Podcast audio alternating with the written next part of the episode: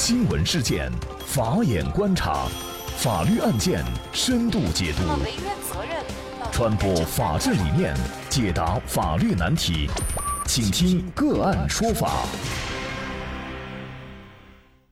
大家好，欢迎再次收听个案说法，我是方红。更多的案件解读，欢迎您关注个案说法微信公众号。从四月二十八号开始，三段有关游客在广西灵山县偷香蕉和当地居民发生冲突的视频在网上热传。在网上热传的第一段视频当中啊，一名男性游客和当地的村民发生了争执，游客从车上拿了棒球棒去追赶村民。那么第二段视频呢，是拍摄于车内，男性游客是坐在车上。村民拿着铁锹等工具呢，来到车前，并且让游客熄火。那么游客下车以后呢，村民还拿着斧头敲击男游客的头部。而第三段视频呢，则拍摄于游客所驾驶的车辆外部。男游客上车以后，要发动汽车将车开走。然后呢，有一位村民呢是拿着榔头把车后面的窗户给敲坏了。那么男游客呢上车。把车开走以后，路上散落了一点香蕉。那么，在偷香蕉事件视频被大量转发以后呢，疑似热传视频当中男性游客张某的妻子在微博当中发文章自述，他说呢，因为北方没有香蕉树，所以啊，第一次看到以后感到新奇，以为是野生的，就摘了一串。不久以后呢，当地村民就赶来，称她丈夫偷了香蕉，要拿石头砸向他们。随后呢，就出现了视频当中的一幕。那微博文章还称啊，事发的时候两人还带着八个月大的孩子，但是村民仍然是拿着斧头向车内砍去，导致孩子被吓哭。那当地警方也告诉澎湃新闻记者说，割香蕉的一家人是游客，那么男子呢是没有打村民的，持棍是属于防卫。那么多名涉事的村民呢正在派出所接受调查。那么就是相关事件当中，呃，男子割香蕉的行为到底是偷窃？还是无意当中只是无心想割一串儿，那么男子的行为应该受到什么样的处罚？而村民拿着斧头、大刀砸车窗、用榔头敲脑袋这样的行为是属于见义勇为，还是属于故意伤害？那么就这相关的法律问题啊，今天我们就邀请云南省律师协会刑事辩护委员会副主任、云南大韬律师事务所主任王绍涛律师和我们一起来聊一下。王律师你好。主持人好，听众朋友大家好，啊，感谢王律师。那这个事件呢，从五一节假前一直到现在，大家关注度都特别高。那么这个事情呢，我也看了视频。个视频呢，有一点要需要澄清的，就是视频当中有一段显示香蕉几乎装满了后备箱。后面呢是警方已经证实，事实上当时男子只是割了一串香蕉，是有人恶意捏造事实，发布虚假的图片，以蹭热度博人眼球。那么这名男子的妻子说呀，他们是无意冒犯，不是偷。到底是不是偷？在法律上怎么定性男子的这个行为呢？王律师，属于盗窃，或者说通俗的说法就是属于偷，这个应该是没有问题的。但是，是不是所有的偷窃行为都必须是一种所谓的盗窃罪，需要通过刑法的手段来处叫处罚？那显然是不是的，因为盗窃罪它必须是有金额的这种限制。比如说，在在我们云南立案处理的这种盗窃罪的起点的金额，就是在一千五作为一个起点，所以像在本案当中，仅仅是一串香蕉的话，显然不构成所谓的盗窃罪，也不能够作为立案来处理，无非是最多是一种呃违法行为，或者说治安管理处罚法应该予以处罚的行为。治安管理处罚法它有几种，一一种是训诫，也就是教育训诫；二一种呢是罚款；三一种是拘留。那么像在本案当中，如果仅仅是这么一次，最多也就是一个训诫，可能连罚款呀，或者说行政拘留都还达不到。村民们们呢发现有人偷了他们的香蕉，那么他们就拿着斧头、大刀砸车窗，让这个司机下来，甚至呢用榔头去敲驾驶员的脑袋。后来呢？我看有一张照片，就是上面有解说，说是香蕉的主人表扬当时就是拿这个榔头敲脑袋的村民，呃，是见义勇为。就是对于村民的行为你怎么看？对于财产受到了损害的被害人，或者说在本案当中，比如说村民，那么他是有自救的权利的。也就是说，我们的权利受到了侵犯以后，不仅仅是可以通过报案、通过公安机关或者通过法院来保护自己的权利，那么我们也可以通过自己的行为，通过自救的行为来对自己的权利予以救济。所以在本案当中，村民来维护他们的这种利益或者保护他们的财产，呃，实际上它是一种自救行为。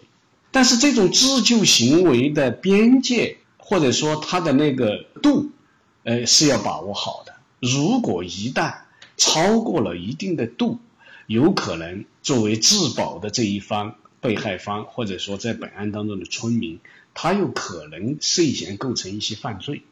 你去用榔头敲他的脑袋，如果一旦造成了伤害，只要是轻伤以上，那么有可能就构成故意伤害罪。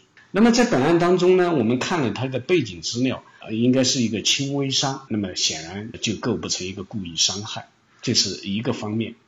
第二方面，如果你拿着这个斧头、大刀砸波仓、砸这个车子，如果这种损失达到了一定的金额的话，你有可能构成损害公司财物罪。但是无论你是故意伤害也罢，或者损害公司财物罪也罢，那么它是有一个前因的，就是所谓偷香蕉的人也罢，或者盗窃的涉嫌盗窃的这一方也罢，他是有过错在先，所以虽然你可能会构成涉嫌故意伤害、损害公司财财物，那么但是在处理的时候，显然是要从轻处理的。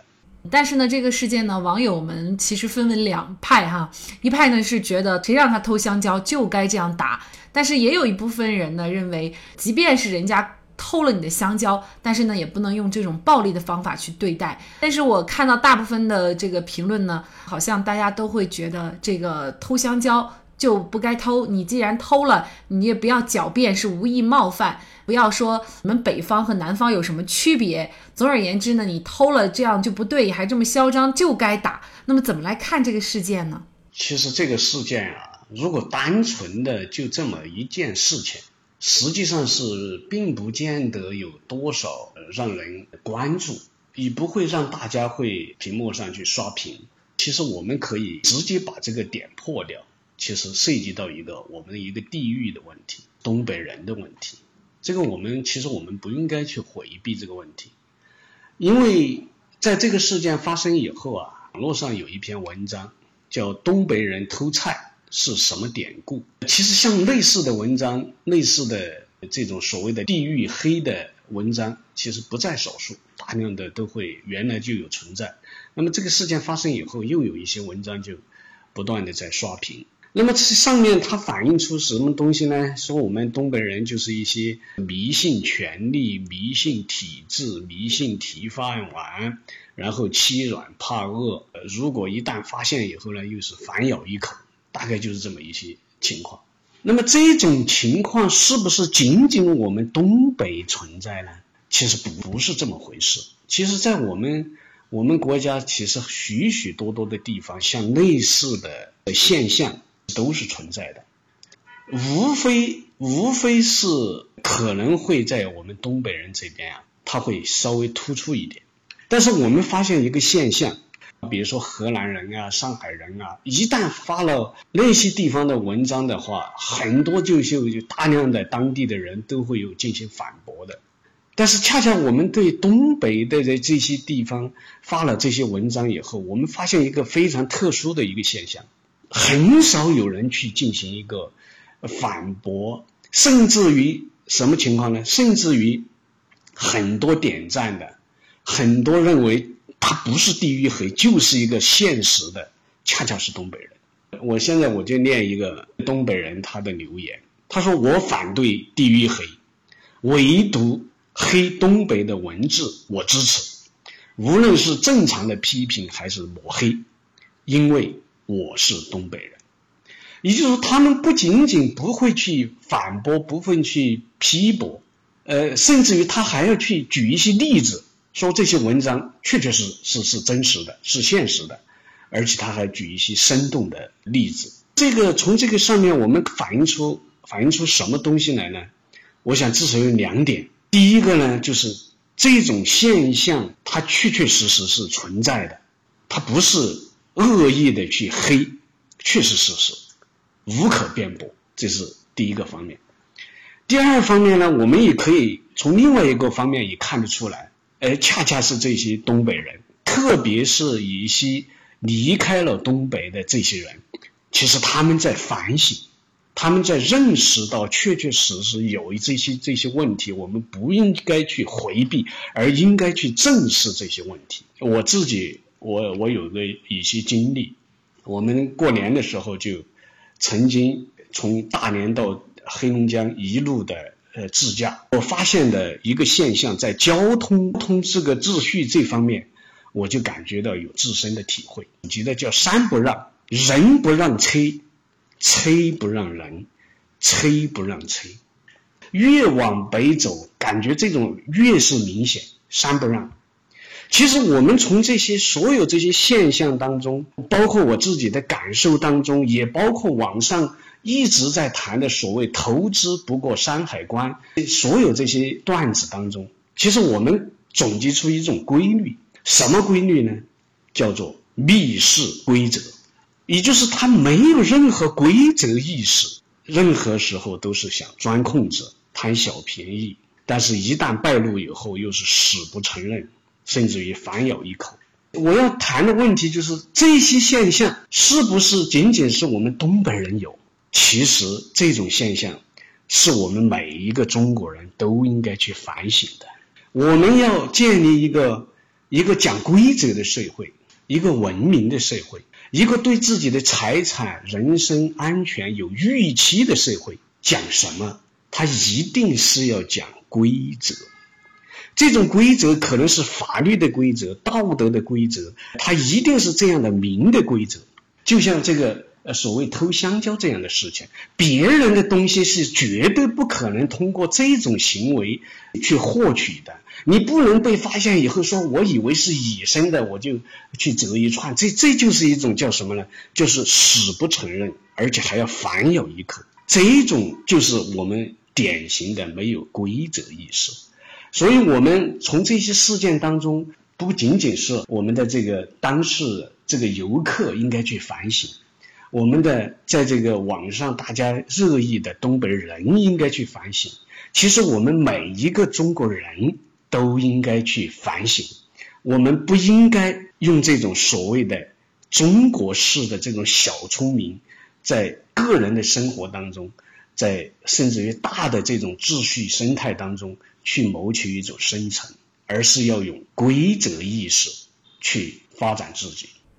好吧，那么其实我想说，我自己呢也是一名东北人哈，因为我家是大连的，我从小就是长在大连，然后呢，后来呢是来到了云南。其实我作为一个东北人来说呢，我觉得。嗯，还是有一些想为自己说话的地方哈。首先，我觉得刚才王律师所说的“车不让人，人不让车”，我觉得这个在大连，至少在大连，我觉得很少有这种情况。呃，另外一点呢，就是说这个规则意识，我觉得这个规则意识呢。它是需要一个环境来培养的，而不是说我们从小被老师教育要守规则、要遵纪守法，我们就可以守遵纪守法。那么有些时候呢，可能这个大的环境有很多东西我们会耳濡目染，比如说我们哪天听说了哪个人他因为他多拿了钱他就中标了。而不是因为他确实有实力，或者呢，还有一些人甚至是被关在监牢里了，可能有一天他有一点关系，然后他就出来了，而没有完全的服满他的刑期，所以我们大家就会觉得，好像守了规矩你就占不了便宜，守了规矩你可能就会失去很多，嗯，所以我觉得这个规矩意识呢。呃，可能需要我们整个社会，它要去慢慢的去培养一个能让我们守规矩的环境。当然，我们也不能把这个主要的责任归咎于整个社会的环境。我们自己其实无论是受到了什么事情的影响，毕竟呢，我们是一个法治的社会，呃，需要在这个框架下去生活。那么大家有一些规则意识呢，这个肯定是应该提倡的。另外，我觉得这件事情当中啊，很多网友都在说，呃，就应该打。我觉得无论这个不相交的人是东北人也好，我觉得没有人敢说其他地域的人他就不会像这个东北男子这样去做。每个地方总有不同性格的人，但是我想说，遇到这种事情，暴力永远都不是解决问题的最好办法。就包括之前我们做节目说，有一个熊孩子九岁，他去踢了人，然后呢，他就应该被打，就应该被踹，这就是教训他的最好办法，让他以后呢知道这样的行为不对。我就觉得我们现在是一个法治文明的社会。已经绝绝对对不是那种以眼还眼、以牙还牙、靠暴力去去说理的这个社会，那个原始社会早就已经过去了。所以，对于犯法者做错事情，他有惩罚的机制，这个是要靠法治，而绝对不能够觉得无论对他打也好、打死也好，都是应该的。我觉得这样的一种呃思想和意识，我觉得作为我个人是绝对不提倡的。因为今天提到东北人啊，多多少少也关系到了自己，所以呢，可能也唠叨了一些。不过在最后呢，我还想再唠叨，再唠叨一下啊，就是。那说到某一个地方，无论是东北人也好，还是其他地方的人也好，可能大家一下子脑海里呢就对这一个地方的人贴上了一个标签。这样的标签呢，有好的也有不好的。我觉得无论在谈哪个地方的人的优点也好，缺点也好呢，都应该去深入的了解那个地方的环境。为什么这个地域的人他会是这样的一种性格？他一定是有他整个的历史原因、文化背景。它的地理环境等等各方面的因素所决定的，就像我们中国人的性格也区别于其他各个国家人的性格一样。所以，面对这些人性的差异的时候，我觉得我们还是以一种尊重的态度来面对吧，而不能够因为某个人他有怎样怎样的缺点，那么我们就不去尊重他。尊重为前提，尊重应该是前提。其实我们的节目在。一年前，大概整整就是一年前，也谈过关于地域黑的节目。因为辱骂全体河南人，所以呢，其中的一位河南人呢，把网红告上了法庭。另外呢，我记得当时的那期节目也是和王绍涛主任律师一起做的。那么，我们也推送了王律师的一篇文章，就是关于被误读的昭通人。大家如果感兴趣的话呢，也可以关注。您在我们的个案说法公众号里面输入“河南”“河南”或者是“昭”。通招通就可以获得我们当时节目的全部图文资料和声音资料了。好，感谢王绍涛主任律师。那么大家如果想获得我们本期节目的全部图文推送，大家可以关注我们个案说法的微信公众号，公众号里面搜索“个案说法”就可以找到我们加以关注了。您输入“东北东北”就可以获得今天节目的全部推送。另外呢，我们的公众号里面也有对过去一百九十多期节目进行了分类，我们把它们分为了民事、刑事、婚姻家庭、行政类案件，大家可以根据自己的需要啊进行查看。另外呢，里面也有我们嘉宾的详细介绍。如果您在生活、工作、生意当中遇到一些法律问题，寻求解决。也欢迎大家向我们进行咨询，您可以直接添加幺五九七四八二七四六七的微信号进行咨询，也可以直接电话咨询。为大家提供法律服务的都是我们个案说法邀请的节目嘉宾，他们都非常的专业、资深和负责任。如果您觉得我们的节目对您有帮助，那支持我们的方式就是关注我们的公众号进行转发分享。感谢您的收听，我们下期节目再见。